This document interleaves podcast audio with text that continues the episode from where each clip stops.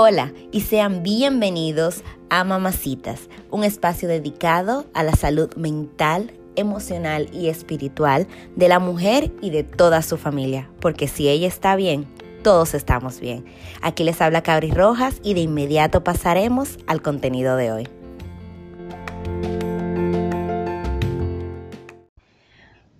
Buenas, buenas mi gente. Eh, espero estén pasando una hermosa y feliz inicio de semana. Hoy estamos súper happy porque tenemos un tema muy interesante que vamos a desglosar y tenemos una súper invitada también con nosotras. Eh, ya más adelante le estaré presentando en eh, quién está con nosotros. Hoy estaremos conociendo un poquito más de cerca lo que es la realidad de los hijos de pastores. Acá lo famoso HP o PK, como decimos aquí, los Pastors Key. Y para eso me place decirles que nos acompaña mi querida colega podcaster, María Esther. no voy a decirle no voy a decir el apellido porque yo no quiero meterme yo yo la conozco ella por María Esther Willamo todavía no me sé el apellido de casada. Así que ella arreciará ahí más adelante después. Pero antes de presentarle a María yo les quiero contar de dónde fue que nació la idea de esta conversación del día de hoy. Yo les cuento para aquellos que no saben que por la gracia de Dios somos parte de lo que es la familia pastoral. Eh, el Señor elige personas y dentro de esta eligió a mi padre para que fuese pastor y por ende nosotros pertenecemos a la familia pastoral. Y un día conversando con mi querida María nos dimos cuenta de que a veces eh, las personas tienen una percepción equivocada de lo que es el rol o el personaje que debe representar el hijo de pastor. Y de ahí nace el que quisiéramos hacer este episodio y quién sabe si vendrán otros más, donde queremos hacer eh, un aclarando, o sea, queremos eh, educar o instruir a, todo el que ve a las familias pastoral, a los hijos de pastores, a los pastores, de cómo las cosas son realmente. Y para eso quise traer a María, que ella también es hija de pastor, y vamos a tener una conversación honesta de, de, las cosas que se dicen o se creen y de las que nosotras creemos desde el punto de vista de nosotros, que muchas veces no compartimos por hay respeto o para no crear controversia, eh, para mantener la paz. Entonces vamos a en el día de hoy hacer un pequeño desahogo. eh, pero realmente es para compartir con ustedes lo que es la realidad desde el punto de vista de nosotros. Pero eh, déjame callarme y dejar que María pueda conversar con nosotros. Vamos a iniciar con, inicia con tu nombre, en la iglesia a la que perteneces y quiénes son tus pastores. Bien, hola a todos, hola Cau, Dios les bendiga. Eh, como Cau ya ha mencionado, eh, mi nombre es María Guílamo, mi apellido de casada es Medrano, aunque todavía debo confesar que no lo utilizo para nada. Pero nada, estamos en eso. este, bueno, yo soy em, mis pastores actualmente, porque debo decir que estoy dividida entre mi iglesia madre, que es la romana, eh, con mi papá de pastor Héctor Julio Guílamo, que es donde nací, y ahora que estoy residiendo recientemente en Santo Domingo, oh. estoy asistiendo a la iglesia de los Alcarrizos, que el pastor es el pastor Nelson de la Cruz. Entonces ahí estoy entre esas dos iglesias. Ok, perfecto. Y um, yo te voy a estar haciendo algunas preguntas, aunque la vamos a estar desarrollando tipo diálogo. Eh, y dentro de ellas yo tengo por aquí que cuál ha sido tu experiencia. Tú sabes que a veces como hijos de pastores, dependiendo de la necesidad, nos volvemos todólogos. ¿Te ha pasado eso? Que tienes que estar cubriendo la necesidad en todas las áreas. Bueno, mira, déjame decirte que cuando estaba en la romana, este, yo al principio era un tema de que en lo que uno podía estar, porque tú sabes que hay veces que los hijos de pastores nos cohibimos o nos cohiben de ciertas cosas para que no digan, ah, los hijos de el hijo del pastor, porque el hijo del pastor es porque eres tú que está haciendo lo que está haciendo. Pero eh, llega una temporada en que se nos necesita. Entonces, eh, por ejemplo, yo en la romana era secretaria de la escuela dominical también eh, trabajaba en el sonido de la iglesia, oh, manejando el sonido. También estaba en los coros, o sea, estaba en el coro juvenil, ministerio de adoración, agrupación de adoración, iniciaba los cantos, o sea, los himnos cuando eh, se empezaba un himno en la iglesia congregacional, era parte también de los coristas. O sea que estaba ahí Ujiel, que siempre nos toca hacer Ujiel, y así, involucrada en cada cosita. Ok, perfecto. Um, mencióname algunos de los pros y cons desde tu perspectiva, eh, la parte más difícil y la mejor parte de ser hija de pastor.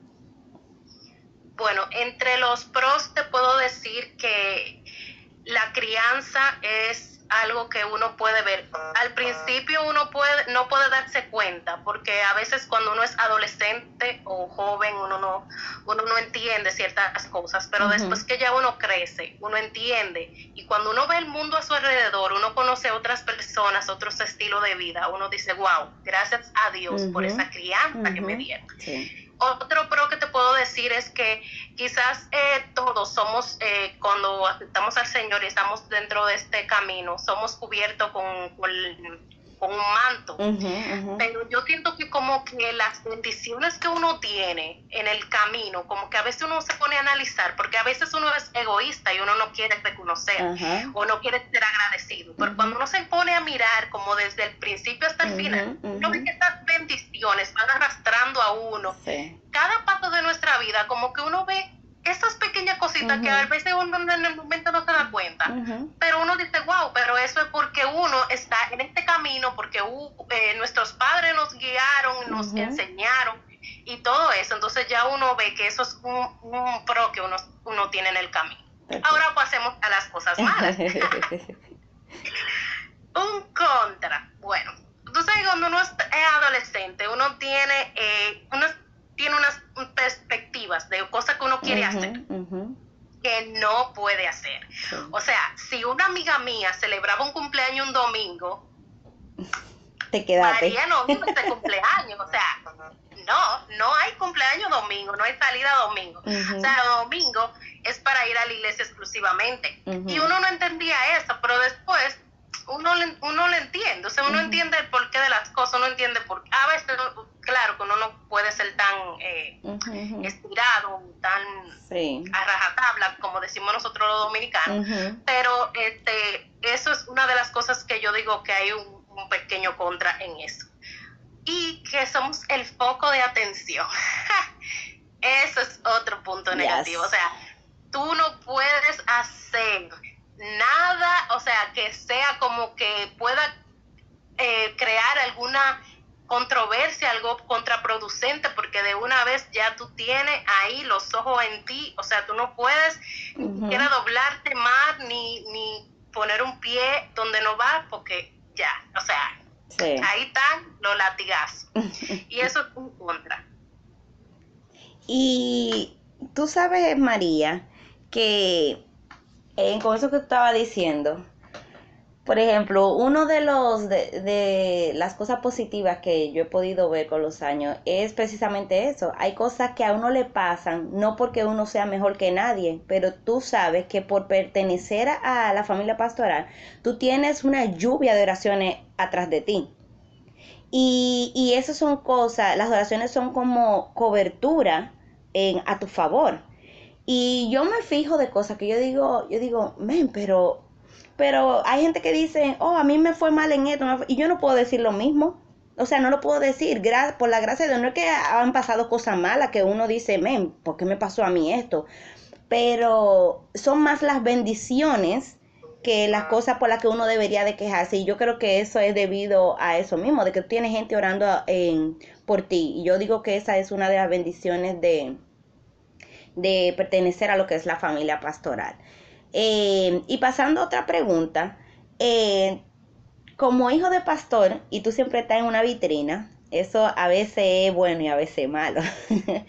Eh, es bueno porque entonces yo estaba viendo un video de unos hijos de pastores y algunos decía, oh no, como uno siempre está en la vitrina, todo el mundo lo conoce, todo el mundo sabe quién uno es, qué sé yo qué. Y por otro es malo, porque así mismo, como tú estás en la vitrina, si hiciste algo malo, pues ya tú sabes que te toca tu ramplinazo, ¿right? Eh, en tu vida amorosa, en el tiempo de, de, de, de, de joven, busca, eh, de, conseguir una pareja, ¿eso te afectó en alguna, en alguna forma el tener que ser hijo de pastor? Y si te afectó, ¿en, ¿fue para bien o para mal? Bueno, mira, este, cuando yo era adolescente, 13 o 14 años, a mí me pasó algo con eso, eh, tú sabes, un enamoramiento de niños, de jovencitos.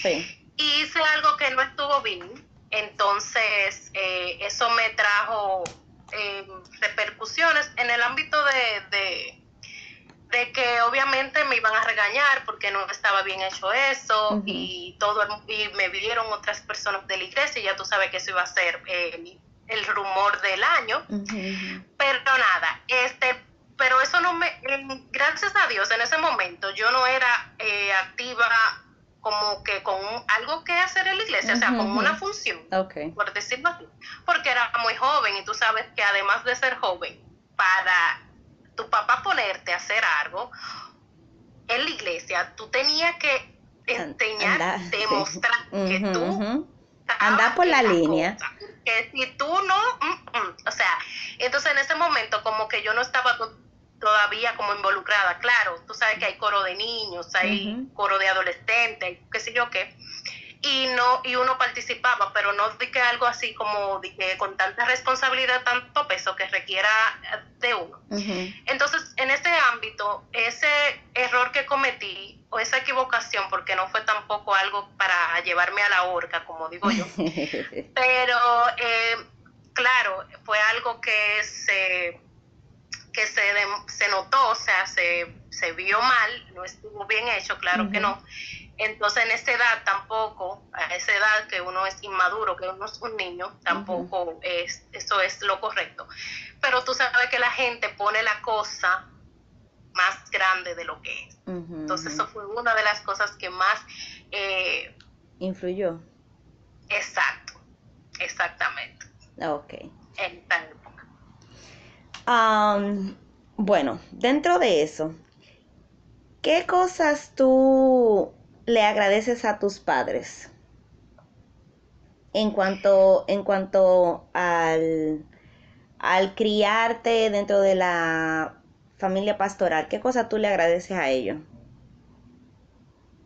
Bueno, mira, este, ahora mismo, yo siempre, cada vez que me dan la oportunidad de testificar, tengo que decir esto, porque cuando tú estás en tu casa, tú tienes a tu papá y a tu mamá, por ejemplo, los míos me tocaban la puerta todas las mañanas, María, oraste, María, leíste.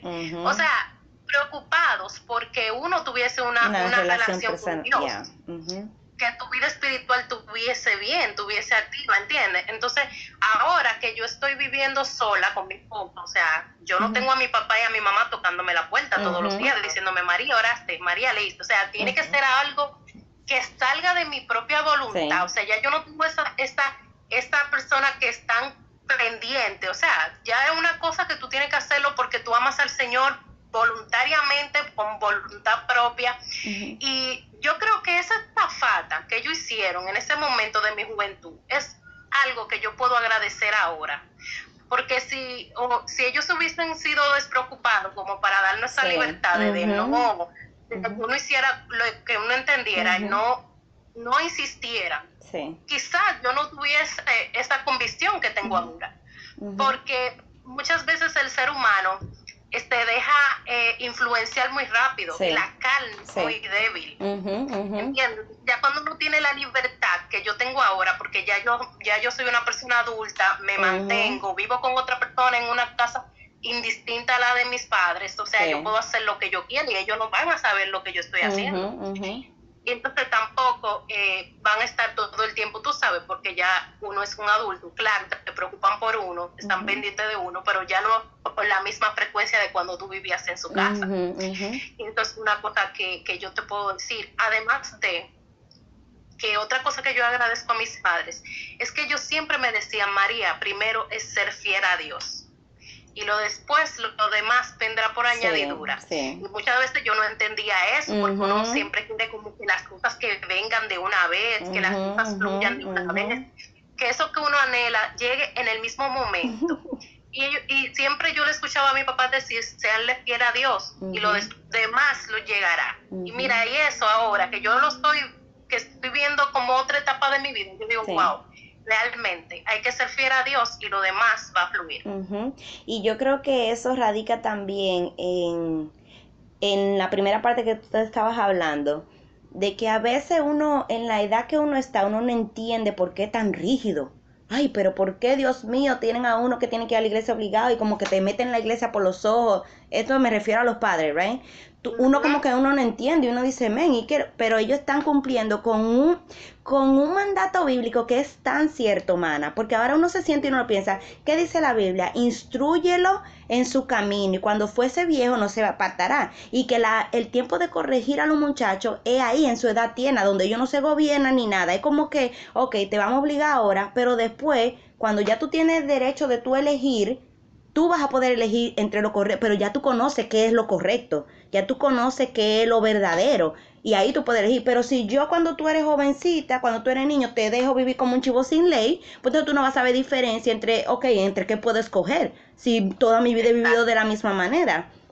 So, yo también puedo decir como tú que yo le agradezco a Dios por, por, por esa insistencia de mi padre de mantenerme en la iglesia 24/7, porque hoy como tú dices, yo le sirvo porque yo entiendo, porque yo amo a Dios, pero tuvo que haber una rey y uno nunca sabe. Hay gente que se le es difícil aceptar el evangelio después de grande. So, imagínate que ellos que hubieran dejado, no, después de grande ella conocerá de Dios o después de grande le empezamos a, hablar de él o instruir de él.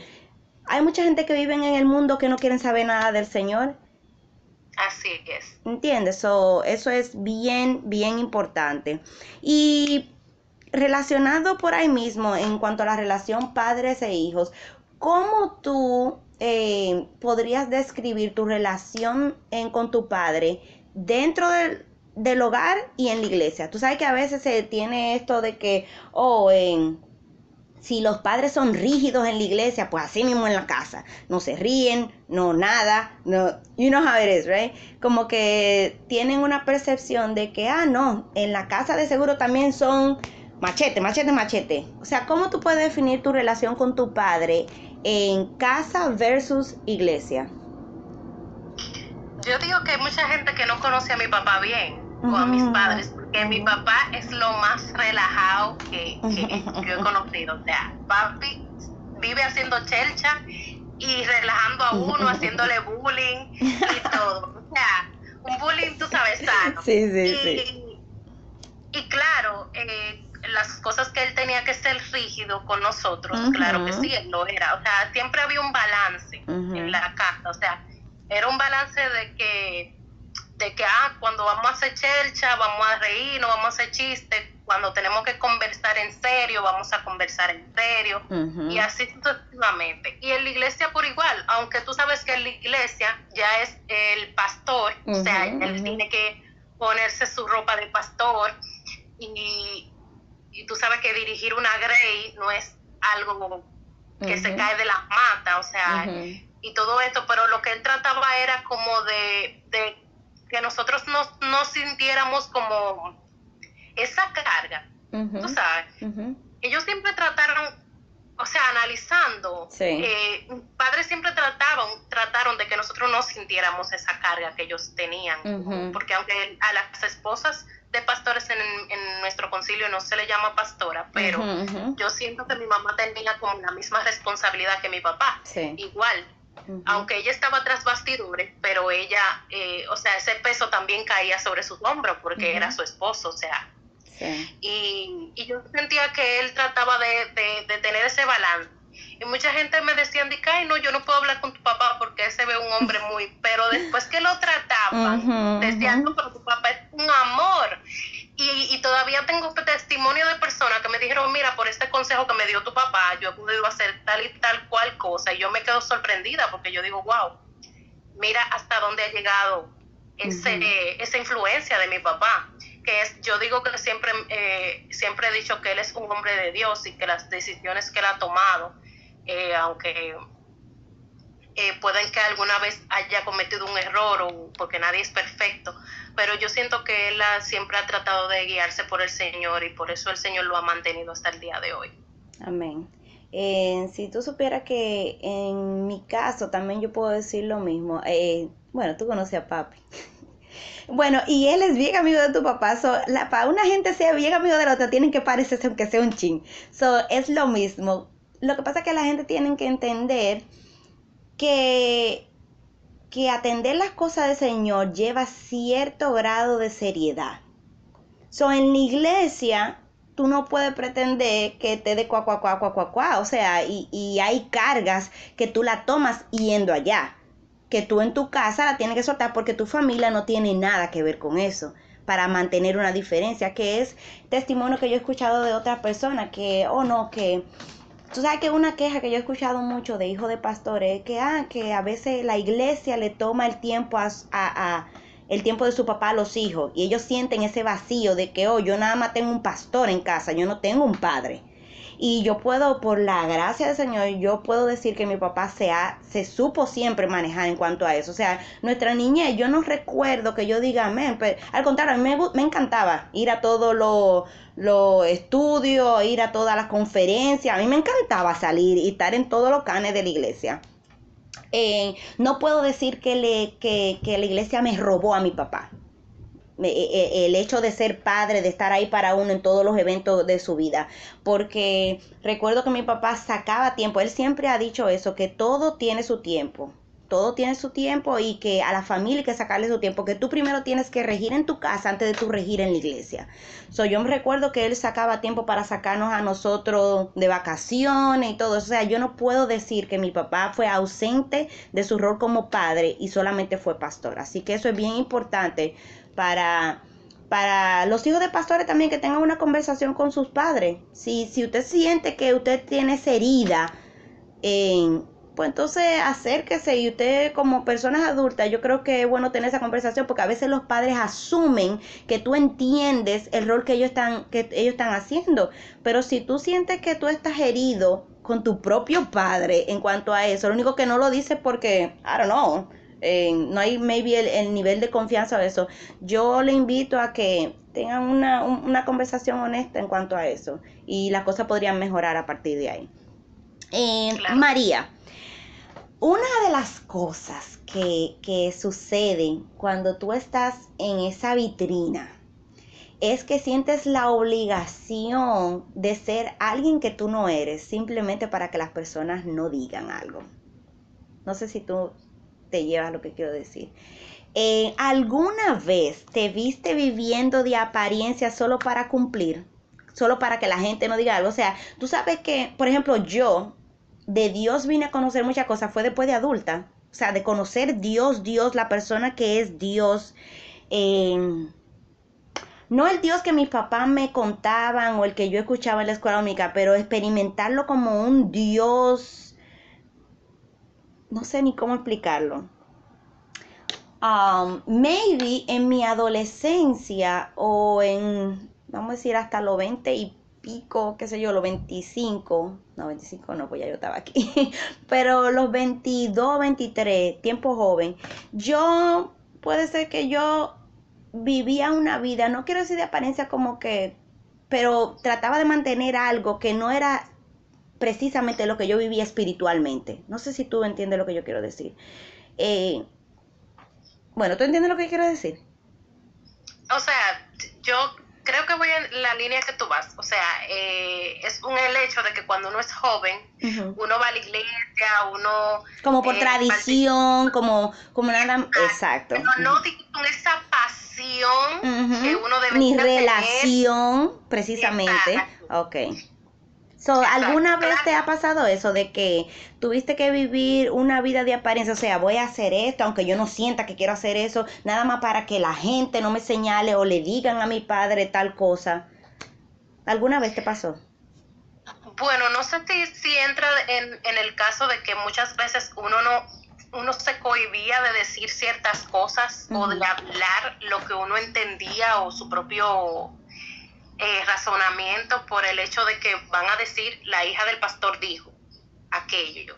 Y se y por la suposición de que si uno decía algo iba influenciado por su padre. O sea yo no podía decir ciertas cosas no podía hacer ciertas cosas porque van a decir es su papá.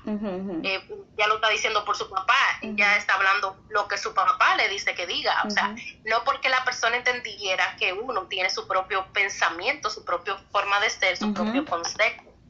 Y muchas veces uno tenía que poner la pantalla de que uno, ah, no, uno no tiene nada que decir, uno no tiene nada que aportar, uno no tiene nada que hacer porque simplemente hay que guardarse y evitar que las otras personas dijeran algo, asumieran algo que muchas veces no era, pero para evitar el roce, la controversia, uno se cohibía de muchas cosas. Y si uno lo piensa, bueno, ese tema lo vamos a tratar más adelante.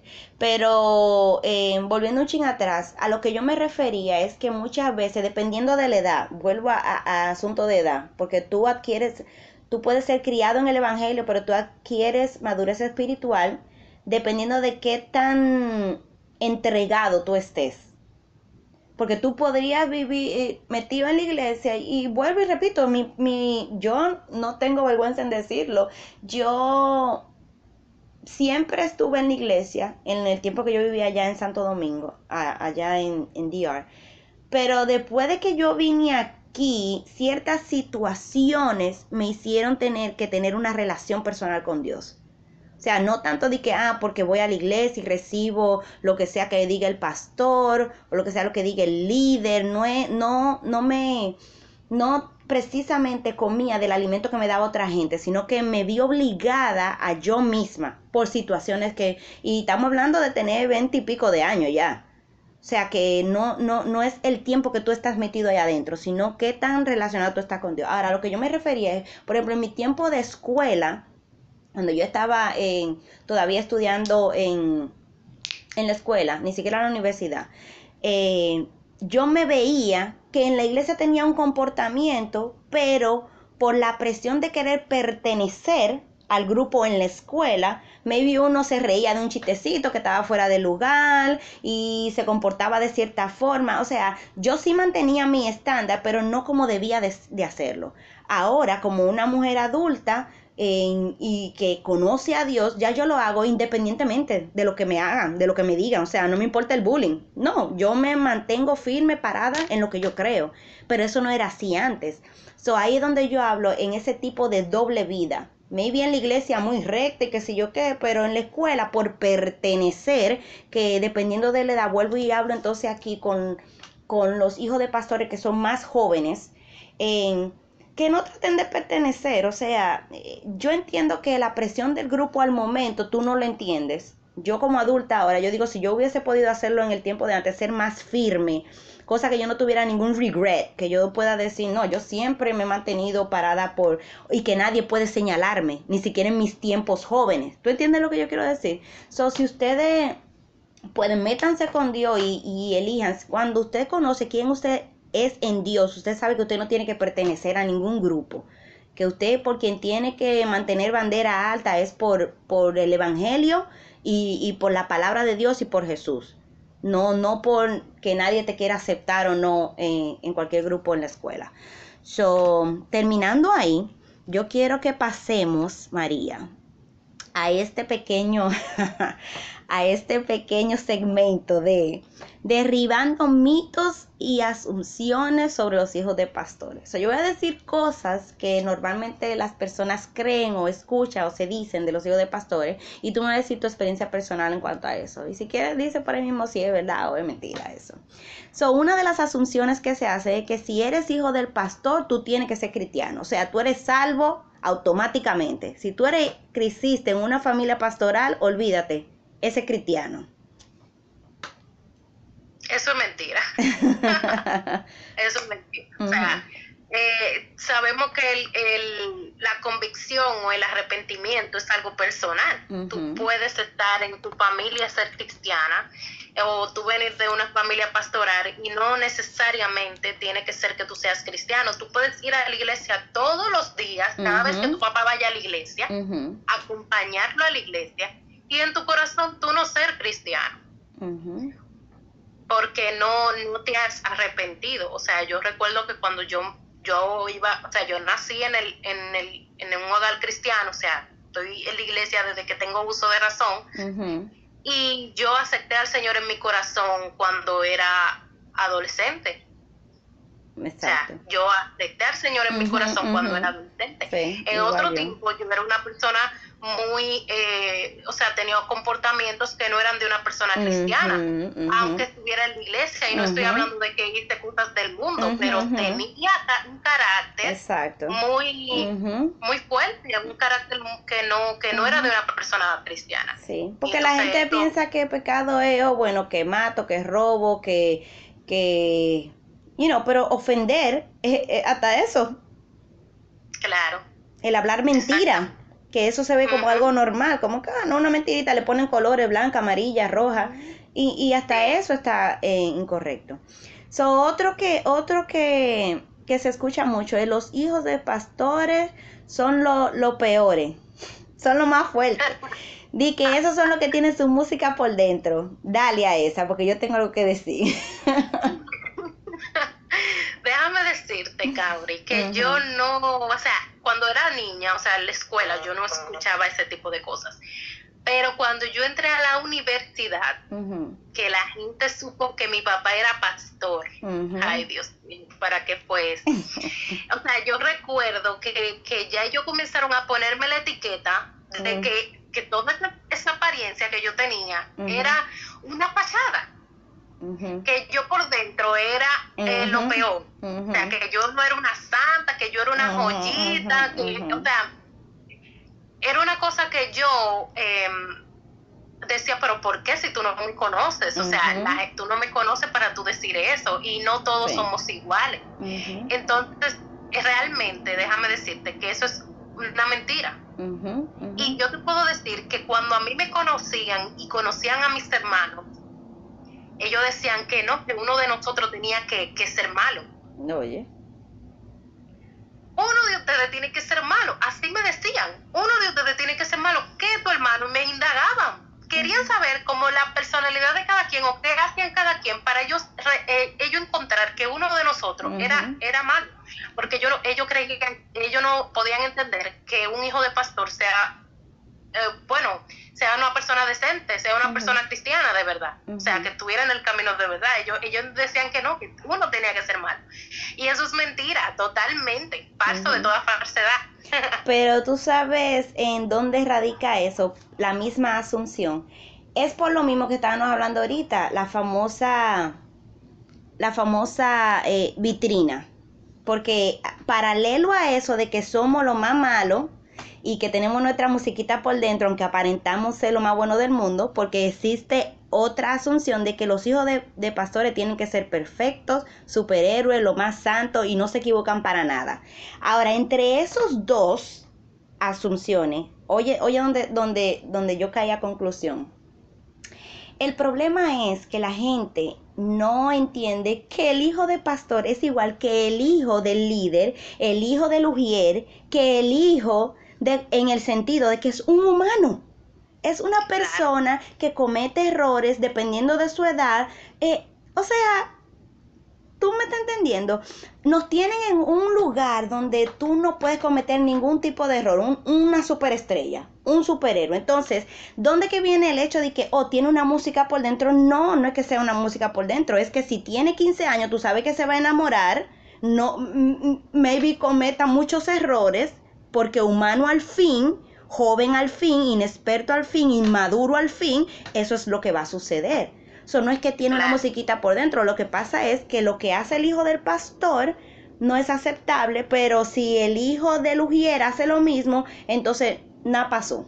¿Tú entiendes? Entonces ahí es donde viene, eh, donde yo quiero que entiendan que no es que tenga una música por dentro, sino que también es un ser humano igual que los otros, pero que aquí los, todos los ojos están ahí. ¿Entiendes? So, ahí que yo quiero. Y en cuanto entonces vamos por ahí mismo a derribar la otra que dice que tienen que ser perfectos superhéroes y que no se equivocan. Eso no es así tampoco. Claro, que se pueden equivocar, humanos también. O sea, de que tengan el privilegio de, de que Dios lo eligió para nacer en una familia pastoral, aquí el pastor es el pastor. Los hijos siguen siendo hijos que en el caminar con Dios van a crecer en el caminar con Dios. No es que diga porque mi papá se hizo pastor ayer, entonces ya de una vez maravillosamente yo soy una nueva criatura. Yo tengo que tener mi experiencia con él. Right? So, yo espero que esa parte haya quedado clara por el beneficio de todos. Um, ah, la famosa Padre Celestial. Los hijos del pastor tienen llamado al pastorado. O sea, ellos no es que van a ser cantantes, no van a ser ujiel, ese no es su llamado. Su llamado es al pastorado obligatoriamente porque su papá es pastor. Arrecia ahí, dime. No, mi querida, no. es que yo, mira, si hay una persona, hijo de pastor, que quiera ser pastor, le hago una fanfarria. Pero yo creo que todos los que nacemos en un hogar cristiano, en un hogar pastoral, que vemos lo que es el pastorato desde lo interno, porque la gente lo ve desde afuera. Ah, sí, el pastor llegó ensacado con una corbata, pero todo lo que está detrás de él nos vemos nosotros, la familia. Y yo digo, mira, es fuerte. Yo no quiero este cargo ni aunque me lo estén poniendo en bandeja de oro. Y mira, que mucha gente me ha dicho, no, que si el Señor te llama, tú vas a tener que, que cogerlo porque tú no le vas a decir que no al Señor. Mira, yo, yo creo que yo estoy orando mal pero yo le digo al Señor que no. Yo le digo al Señor, no lo permita, por favor. Tú me pones todo lo que tú quieras, que yo lo hago para ti feliz. Pero en esto, mira, no, porque es que es que es demasiado, es demasiado. O sea, la responsabilidad y el peso que tiene un pastor encima es demasiado. Y María, uno, uno se está riendo, pero es es bien serio el asunto. Y uno como hijo de pastor, pues entonces uno se cohibe de no hablar mucho porque por eso mismo que dijimos ahorita, dice, oh, porque, porque su papá es el pastor. Pero yo digo, señores, pónganse en el lugar, o sea, ahí es el único lugar donde yo no veo, ¿cómo que se, no es empatía? ¿Cómo que se dice cuando te pones el zapato del otro? Empatía. Oh, empatía, ok. So, ahí es el único lugar donde yo no veo que la gente siente cierta empatía. O sea, solamente, oh, el pastor eligió mal o hizo esta mala decisión. Pero piensa, si fuera tu padre que le tocara, tú te... Dime, tú apoyas, tú sabes el, el dicho que dice que familia está primero antes que todo, ¿no? ¿Verdad? So, eh, eso es lo mismo. Entonces, yo digo que ahí es donde a las personas, no digo eh, necesariamente la congregación, pero eh, las personas en general deben de tener cierta empatía a lo que es el pastorado, porque es como tú dices, se ve muy bonito lo de afuera, oh, pero él nada más predica, ay, así sí es fácil, nada más predicar, leer la Biblia y, y ponerle adelante, es que lleva mucho más que eso. No es nada más eso. So, yo invito a las personas que tengan duda de, oye, ¿qué es lo que hace un pastor de verdad? O sea, dime. Es nada más subirse a un púlpito y, ta, y recolectar ofrenda. E, eso es lo único que hacen. No, siéntese, haga una cita que yo estoy segura que ellos están dispuestos a explicarle con lujos y detalles cuál es su rol. Y, sin mencionar el, el, que tú tienes, e, esa gente tiene que estar de rodillas todo el tiempo delante, de, delante del Señor. Y no ora nada más por, por los cinco que hay en su casa ¿Tú entiendes? Y, no creo que, que haga de que, que meten una bolsa a todos los nombres de la congregación y dice, Señor, mira, todos los nombres que están en esta bolsa. No, se tiene que aprender uno por uno. Óyeme, y no la necesidad nada más de tu congregación ahí. Si, si tú conoces a una gente en China y te pide la oración, también tiene que interceder allá. So, yo lo que, lo que quiero concientizar a las personas de que seamos un poquito más, fuera de que soy hija de pastor, yo digo, porque yo lo digo para cualquier caso, yo sea o no sea hija de pastor, para cualquier caso yo pienso, men, y si fuera, por ejemplo, si mi papá no fuera el, el pastor, y fuera otra persona y, y el pastor, pastor, comete un error en cuanto a algo, yo digo, ¿y si fuera mi papá? ¿Yo también voy a atacarlo así? No. Voy a tener... Exacto. ¿Lo entiendes? So, eso era eso. Eh, ya hablamos de que tiene que ser superhéroes. Ahora, las ofrendas son del pastor. Oh Jehová, ese mito hay que, ese mito, esa asunción hay que, hay que, hay que desglosarla aquí. Para los que no conocen cómo es el sistema en las iglesias donde son, ¿cómo que decimos cuando no colectamos fondos? Que no que no colectan ofrendas, o sea, que no son eh... en profit, bueno, yo no, no, sé cómo se dice, pero que no es que no es que tienen un sueldo ni que ayuda del gobierno ni nada de eso, sin fines de lucro, gloria a Dios, esa es la palabra, sin fines de lucro. So, explícanos ese ese esa asunción. Los las ofrendas son del pastor, o sea, van directamente al pastor, todo todo todo todo lo que venga.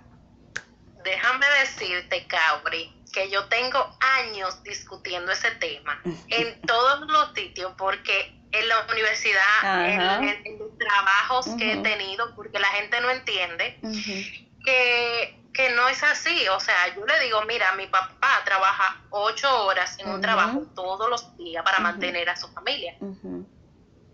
Si él fuera así, entonces él no tuviese que trabajar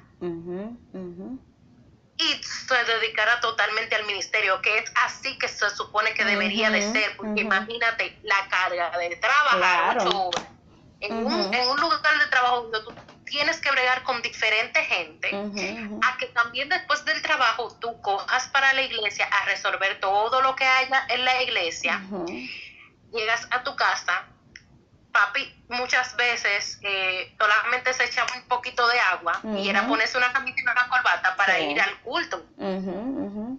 Entonces, es una carga muy pesada que, que, que me salí del tema, pero ok. El punto es que no, o sea, las ofrendas no son para el pastor. Uh -huh. Hay muchos pastores que no reciben de la iglesia nada. Solo es tu sueldo, o sea, trabajan indistintamente y, y, para mantener a su familia y lo que hacen por la iglesia es por amor a Dios. Así es. Únicamente por amor a uh -huh. Dios. Que de eso devengan muchas bendiciones, uh -huh. que vengan eternamente. Uh -huh. Es verdad. Porque hay muchos corazones que el Señor Agradecido. toca. Agradecido. Y, y esas bendiciones llegan, pero muchos de esos pastores no, no reciben de la iglesia nada. Y el trabajo que hacen es, es por amor simplemente por amor, Amén. por nada más. Y eso, y eso lo he vivido yo a, a, título personal, porque he visto hasta el sol de hoy mi padre trabajar en una compañía de, de, 8, de 9 de la mañana a 5 de la tarde, y a las 5 de la tarde que sale es a, para la iglesia. Uh -huh. Y si no hay nada alrededor, tú ves a mi papá barriendo el patio, uh -huh. porque es algo que él tiene que hacer, o sea, uh -huh. algo tiene que resolver en la iglesia. Sí. Y luego ir a la casa, prepararse para volver a ir a un culto a, a hacer el, el, trabajo, o sea. Y, que es un sacrificio y, que nadie ve.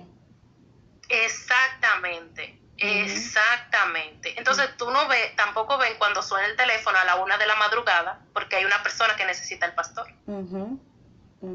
Y tiene que levantarse, escuchar a la persona, hacer lo que tiene que hacer y muchas veces hasta salir de la casa porque hay una persona que necesita el pastor. Uh -huh. Que esos son muchos casos que la gente no ve.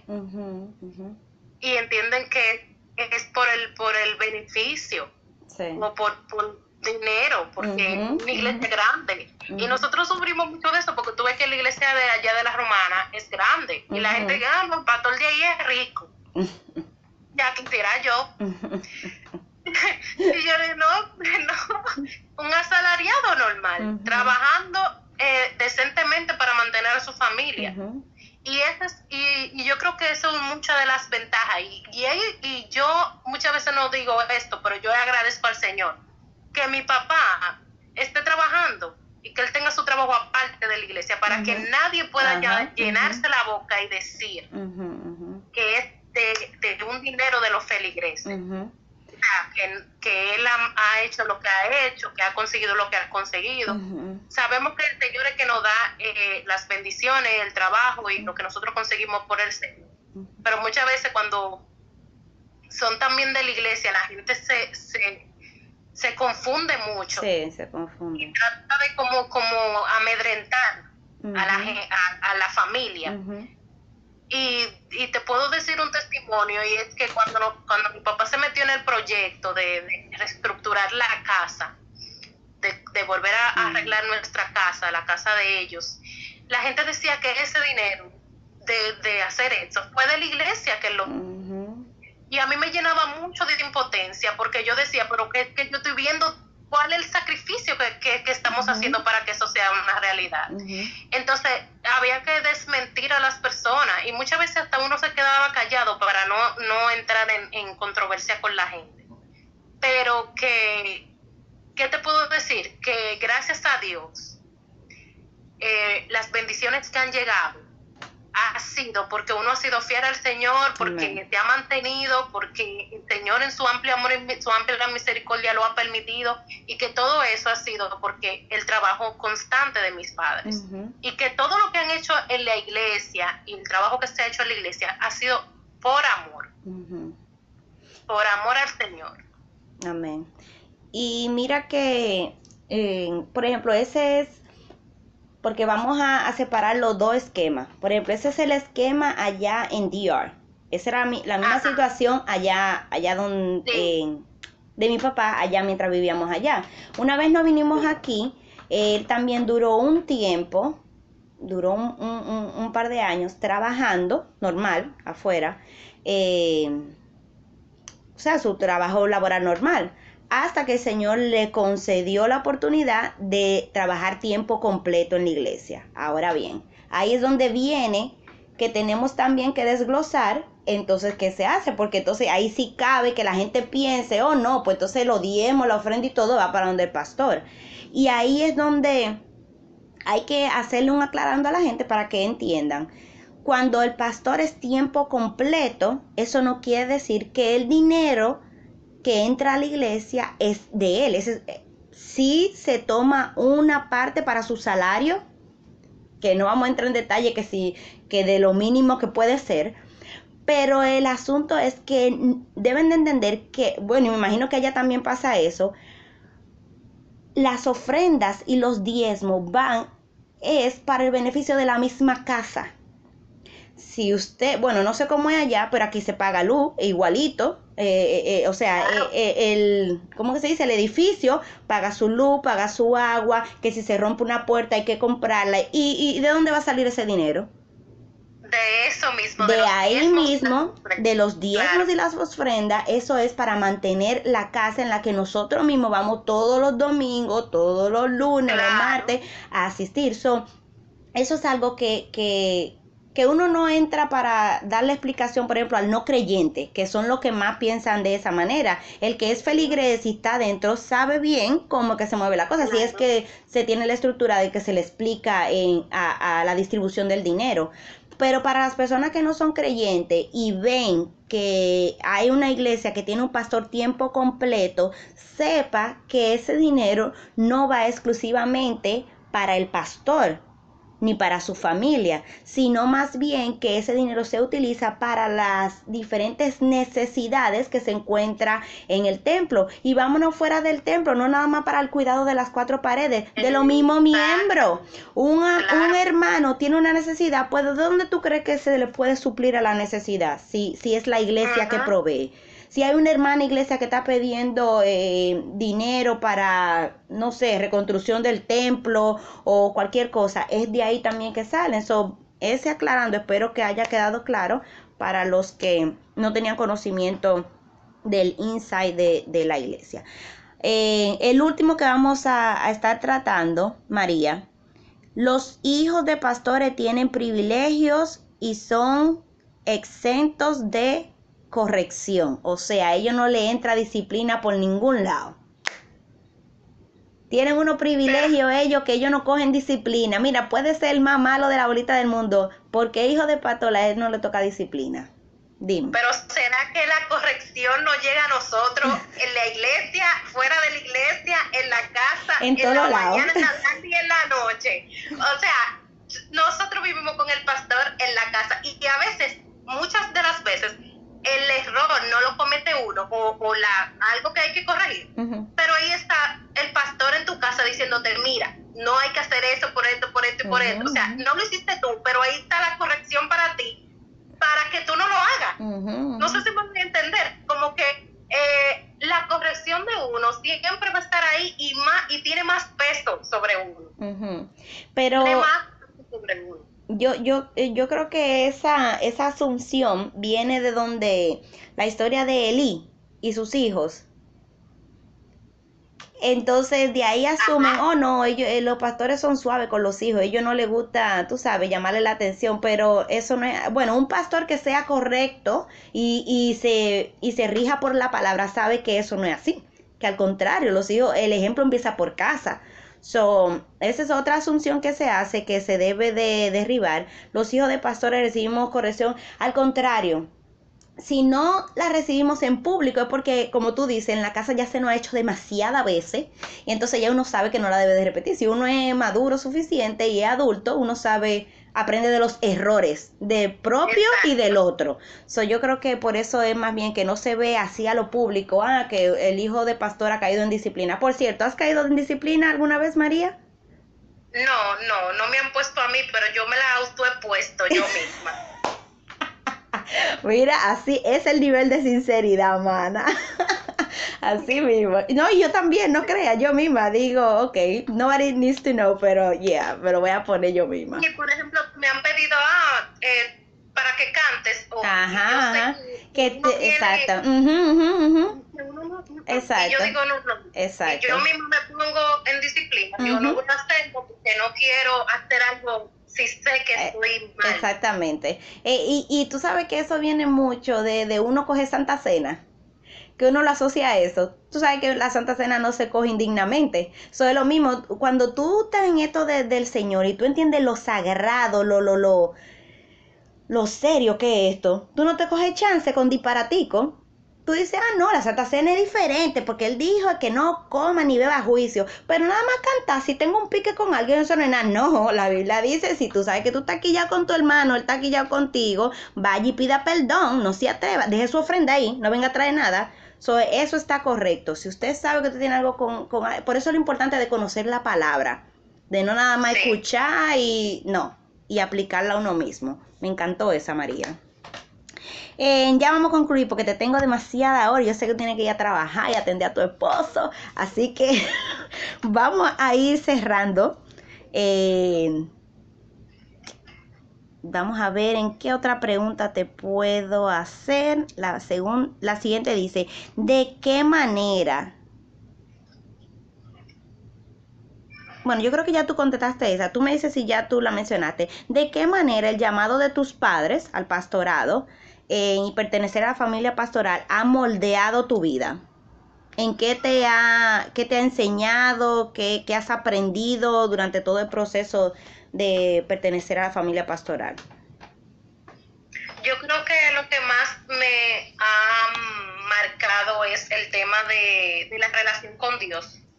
Okay. Que lo mencioné anteriormente, pero el tema de, del peso que hay que, de la importancia que hay que darle al, a los caminos del Señor.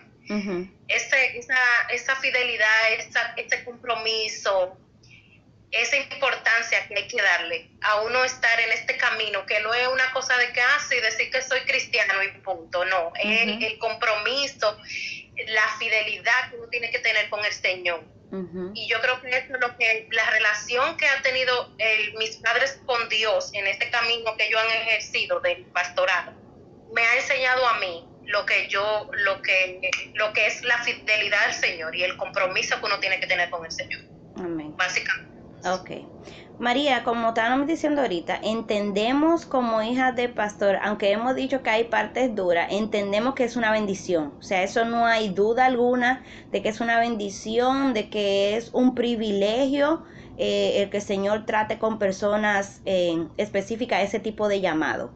Ahora, de que como hijas tengamos unos flashbacks que a veces duelen, como que tú sabes, una flechazo que a veces duele, que uno eh, dependiendo de la edad, vuelvo y digo, uno no entiende al momento, pero dentro de todas esas cosas existen a veces lo que son en las críticas, lo, lo, lo, los bombardeos, las murmuraciones, las diferencias de pensamiento y todo eso. Eh, ¿Cómo tú en lo personal has manejado ese tipo de, de cosas, esas exigencias y expectativas de las personas? Eh, ese conjunto de, de, cosas que podríamos decir son las, la parte negativa, aunque ayudan a formar el carácter de uno, por un lado, pero cómo tú esa bolsa de, de cosas negativas, tú la has podido manejar como hija de pastor. Yo creo que lo que más el Señor ha trabajado conmigo es el tema de, de la identidad mm. en Dios, uh -huh, uh -huh. La, mi identidad en Dios, porque tú sabes que a veces uno quiere hacer ciertas cosas, uno quiere... Y vienen esas críticas y vienen esos, esos bombardeos a tu vida. Tú te sientes como que tú no puedes hacer nada, como que tú no eres buena en nada. Uh -huh. Y el Señor como que me trabajó a mí con eso, con, con mi identidad. O sea, la identidad que yo tengo que tener en el Señor, que no es el título de hija de pastor, uh -huh, que no es Exacto. título de, de qué sé yo, eh, hija eh, cris, eh, cristiana, por ejemplo, uh -huh. que es el título que yo tengo que tener en el Señor, que yo soy nación santa, real sacerdocio, uh -huh. pueblo adquirido por Dios, uh -huh. o sea, que yo soy alguien importante para Dios, Amén. que lo que él me, el propósito que Él tiene conmigo, yo lo tengo que hacer para Él, para la gloria del Señor, y luego para bendición de todas las personas que que me escuchan o que son atraídas por ese propósito, pero no dejarme eh, influenciar o dejar que las etiquetas que las demás personas nos quieran poner, como estas que hablamos anteriormente, uh -huh. que somos una joyita o que somos el, los santos en la iglesia y no en, en, la, uh -huh, en uh -huh. la casa la casa. Esas cosas que no puede ser nuestra realidad porque hay un, uh -huh. hay un punto en que nosotros cuando escuchamos tanto algo, sí. que te lo llega a creer, es, uh -huh. es, es mejor hacer oído sordo entonces. Exactamente. O sea, y muchas veces va a llegar persona a tu vida que te va a decir, tú eres aquello, tú eres Y si tú dejas que eso, que esa persona diga te de defina. ti, te, tú te lo creas, entonces vas a terminar siendo eso. Muchas veces mi mamá se paraba y no, no miraba los tres y nos decía, ustedes van a ser grandes, ustedes van a ser grandes. Y ella lo hablaba, lo declaraba. Y yo muchas veces no entendía. Y cuando ella me lo explicó, no es que yo estoy hablando que ustedes van a ser grandes en lo material. Yo le dije, yo. Así mismo, fuerte espiritualmente. Exactamente. Uh -huh. y, ella después me explicaba que ustedes tienen que hablar las cosas, decirlo, uh -huh. para que su alrededor empiece a entender que eso es, eso uh -huh. es lo que ustedes son, esa es la realidad de ustedes. Y, y, muchas veces eso es lo que yo eh, he, he, practicado para, para contrarrestar la crítica, los, los malos comentarios y la cosa. Yo digo, no, no, es que yo no soy eso dice que yo soy otra cosa. Amén.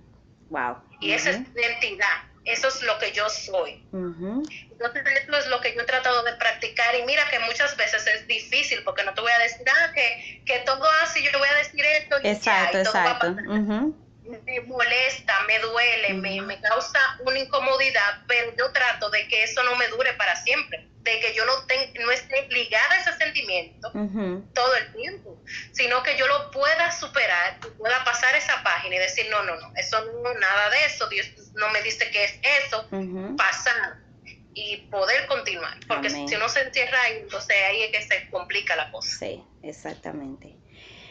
Marita, ¿qué significa para ti ser hija de Héctor Julio Willamo? ¡Qué pregunta! Mira, eh, ser hija de, de, mi padre es una bendición. Yo creo que, que a lo largo de, de, mi trayectoria de conocer diferentes personas en la universidad, en, diferentes trabajos y todo eso, y que las personas se acerquen a mí, me cuenten cosas personales y yo pueda ver que gracias al Evangelio que uh -huh. llegó al corazón de mis padres, uh -huh y por esa trayectoria de ellos, yo puedo haber vivido una vida muy diferente. O sea, es una cosa que yo puedo escuchar a mi papá decir que cuando él llega a su casa siente paz. Uh -huh. Y que otras personas me digan a mí, no, es que yo no quiero ir a mi casa porque ahí yo no me siento bien. O sea, tú sientes como que, wow, el Señor es, eh, es maravilloso. Y, y el hecho de él permitir que yo naciera en este hogar, porque déjame decirte que muchas veces yo me pregunto que por qué mi papá era pastor. Yo digo, ¿por qué papi pastor? ¿Por qué papi no puede ser un hermano normal de la iglesia, una persona corriente? ¿Por qué él tiene que ser el pastor de su iglesia? y, yo cuestionaba eso. Y, y mi papá lo ungieron como pastor cuando yo tenía un año.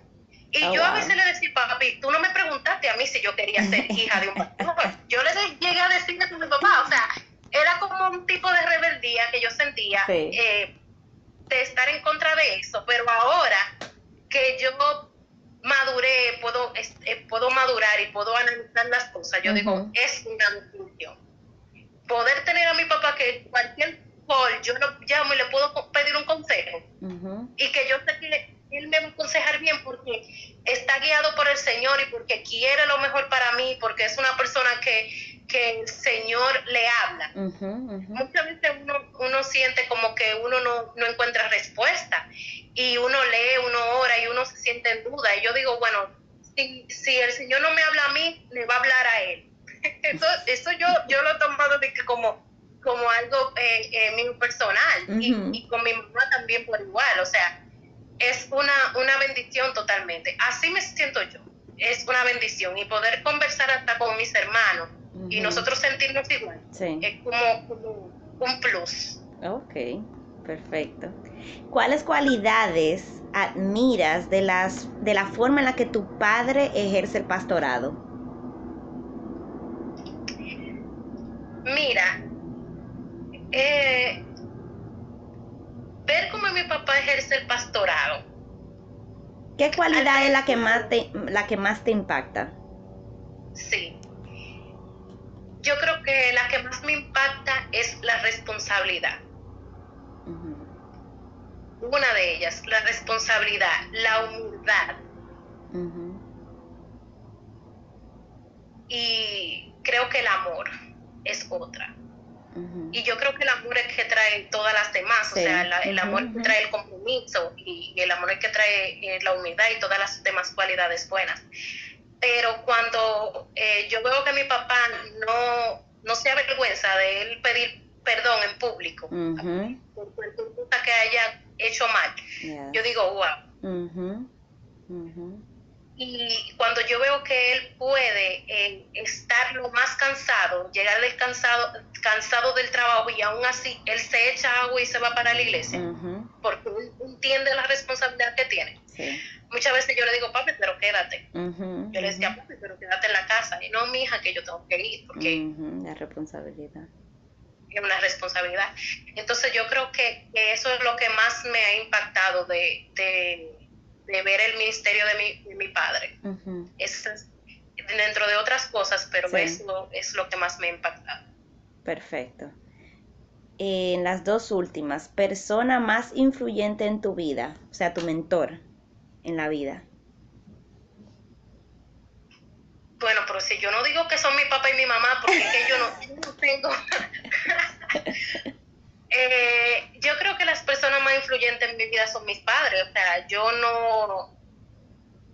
Tú puedes tener personas que tú ves en las redes sociales que digan, oh, wow, que, bien, pero tú no conoces el detrás de cámara de esas personas. Ahora, yo conozco el detrás de cámara de mis padres. Eh, conozco lo que, todo el transcurrir en lo que yo he vivido, en lo que ellos me, me han contado de cómo fue su travesía. Y yo digo, wow, pues, pero es que, mira, cuando yo me, antes de yo, de yo casarme, yo digo, yo quiero, yo, yo le dije, yo dije a Dios, yo quiero ser la mitad de mujer que mi mamá. La mitad nada más, la mitad, porque yo veía cómo, cómo ella podía llevar un hogar de, de, tres, de tres personas más el esposo, trabajar. Y aún así estar pendiente a todo. Y yo decía, yo quiero que mi esposo sea como mi papá que, a pesar de ser pastor, de ser padre, de ser hijo, que tiene que, estar pendiente a todo, siempre era con un cariño y, una preocupación por mi mamá y tuve ese, ese, ese, abrazo y esa cosa. Yo digo, yo, eh, o sea, yo, mis ejemplos son ellos, ellos son mi influencia. Y yo siempre lo he dicho, ellos son mis pilares, eh, yo, yo los veo y quiero ser lo que ellos son y aprender todo lo bueno, porque no te voy a decir que todos, todo fue muy bueno, muy bueno, lo bueno que ellos tienen, yo lo quiero imitar. Amén. Sueños y metas familiares, personales o proyectos ministeriales que tengas. Bueno, proyectos personales. Em, yo quiero, estoy trabajando en un proyecto que más adelante voy a hablar de eso, justamente para los hijos de pastores. Aún no está concluido. Espero en Dios que vea la luz del sol y que lo pueda eh, poner ya visible para que todos puedan ser parte de esto. Además de eso, eh, tengo eh, ministeriales. Yo quiero em, bueno, no como un ministerio, bueno, va ligado, ministerio y, personal, porque yo quiero eh, enseñar ciertas cosas de la vida secular, pero con un tono cristocéntrico. Exacto. Porque muchas veces hay temas personales, por ejemplo, las finanzas. un tema secular, pero que hay un, hay un punto cristocéntrico, un punto bíblico. Entonces, que muchas veces las personas no se atreven a hablar de eso porque ya es un, asunto muy personal, o sea, tus finanzas tú no lo hablas con todo el mundo, con tu gente cercana, pero hay cosas que hay que, que enseñar, cosas que hay que, que aprender, que mostrar para que las personas como que vayan en el camino correcto. He tratado de hacer esto un poquito con mi podcast, eh, pero quiero hacerlo como ya de manera como más amplia, como tema de, educacional, como charla, taller, exacto. Y nada, por ahí va la cosa. ¿Y en lo familiar? Ah, en lo familiar, ahí te iba a decir que espero ser mamá pronto, cuando el Señor quiera. Yes. cuando el Señor quiera, esto va a pasar. Amén. Amén. Bueno, María, para terminar ya, dámele un consejo a todos los hijos de pastores. ¿Qué tú quieres que esa gente se lleven de todo lo que hemos hablado? En resumen, ¿qué tú quieres con lo que ellos se queden? Un mensaje a los hijos de pastores. Bueno, lo que quiero es que, lo primero es que entiendan que ser una familia pastoral no es una maldición, sino una bendición. Amén que a pesar de los embates que uno tenga en el camino, uno puede encontrar siempre la luz en el camino y la bendición del Señor. Que aprendamos a tener la identidad en Dios. O sea, no es lo que los demás digan de ti, es lo que Dios dice de ti. Y no es simplemente el hecho de llevar un una etiqueta, es el hecho de que tú eres alguien en Dios. Y no importa la etiqueta que tú tengas, porque tú puedes ser hijo de pastor, o tú puedes ser hijo del líder de jóvenes, o tú puedes ser hijo de la líder de Exacto. No importa la etiqueta que tú tengas, o sea, es, lo que Dios dice. Y esto es lo que nosotros tenemos que tener pendiente. Además de eso, que comuniquemos porque nosotros lo dejo de pastor y lo digo por mí, por, por propia experiencia, no comunicamos. Somos muy encerrados muchas veces y nos limitamos a hablar con nuestros padres porque son los pastores. Pero antes de ellos ser pastores, ellos son tus, padres. Exacto. Entonces nosotros tenemos que soltar y, y hablar con ellos y comunicarlo porque así resolvemos varias cosas, resolvemos muchas cosas que quizás estén molestando y que haya una respuesta, haya un consejo, haya una solución para eso. Y ahí te hago un testimonio cortico. No sé quién de las dos, mi hermano o yo, que dijo a mi papá una vez, papi, todo es iglesia, iglesia y nada de ladería vos. Ah. Y eso es una chispa a mi papá. Y dijo, ah, espérate. Exacto, se llevó la señal. Exacto. ¿Y, por qué eso se, por qué? Porque ya lo habló. Sí, porque lo dijo. Entonces, muchas veces esa solución puede llegar si lo comunicamos. Entonces, eso es otro consejo que quiero dejar. Thank you, María, de mi corazón. Oh my goodness. Ya tú sabes, esta no es la última vez, la primera, pero no la última, querida ya vendrás con otros temas, señores. A María ustedes la pueden seguir en sus redes sociales por Instagram, en De Todo Podcast. también está en Anchor y Facebook. Oh, en YouTube too. En YouTube también. Ok, so pueden seguirla por todas esas redes. Ella también es una podcaster. Eh, tiene muchos temas chulísimos, bien nice. Así que pueden pasar por allá. María, thank you very much. Ya tú sabes y nos vemos hasta la próxima. 拜拜。